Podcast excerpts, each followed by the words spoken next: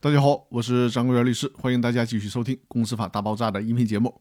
今天咱们来聊的话题是强制清算程序开始后的诉讼案件应该如何处理。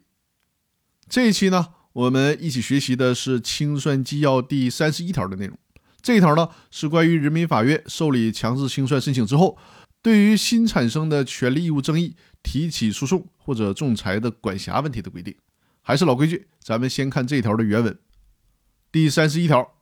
人民法院受理强制清算申请后，就强制清算公司的权利义务产生争议的，应当向受强制清算申请的人民法院提起诉讼，并由清算组负责人代表清算中公司参加诉讼活动。受理强制清算申请的人民法院对此类案件，可以适用民事诉讼法第三十七条和第三十九条的规定，确定审理法院。上述案件在受理法院内部各审判庭之间。按照业务分工进行审理。人民法院受理强制清算申请后，就强制清算公司的权利义务产生争议，当事人双方就产生争议，约定有明确有效的仲裁条款的，应当按照约定通过仲裁方式解决。这条内容呢，确定了以下几个原则：第一个，新产生的权利义务争议诉讼由强制清算受理法院集中管辖。这条呢，参照了企业破产法关于。新生诉讼集中管辖的模式，人民法院受理强制清算申请后，就强制清算公司的权利义务产生的争议，争议的一方向人民法院提起诉讼的，都统一由受理强制清算的人民法院集中管辖。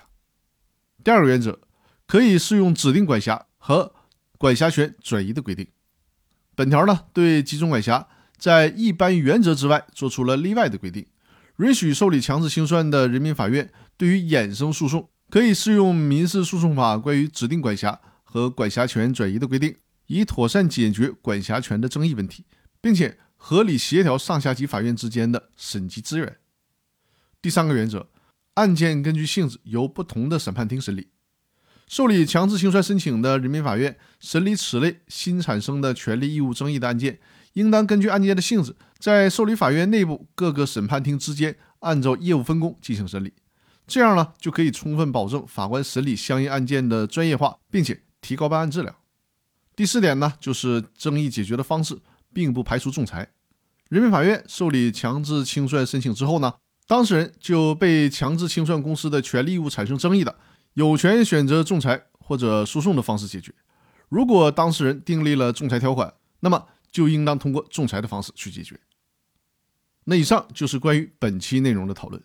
另外，关于下周四，也就是三月十号，我和我的合作伙伴在山东济南搞股东圆桌派的线下活动。关于这个活动的说明以及报名的方式，大家可以收听上一期的音频，我在这里就不再赘述了。那好，各位，我们今天的音频就分享到这里了，感谢各位的收听，谢谢大家。